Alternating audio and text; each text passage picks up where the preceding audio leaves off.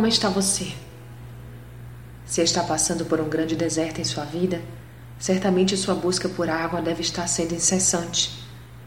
E é justamente por isso que Deus deixou sua palavra que diz: Porque derramarei água sobre o sedento e rios sobre a terra seca.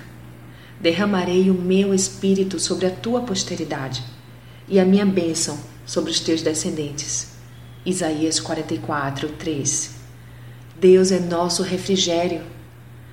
Portanto, busque nele o alívio que tanto necessita, e sua alma será farta de gozo no Senhor.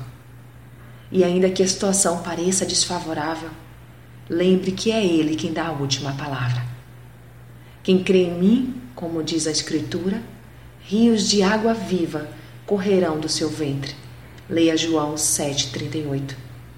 Se aprofunde em intimidade com Deus e verá que a terra seca que há em sua vida neste momento se tornará em um grande manancial. Então somente peça a Ele e Ele te dará água viva. Leia João 4,10. Reflita nisso. Sou Sayonara Marques.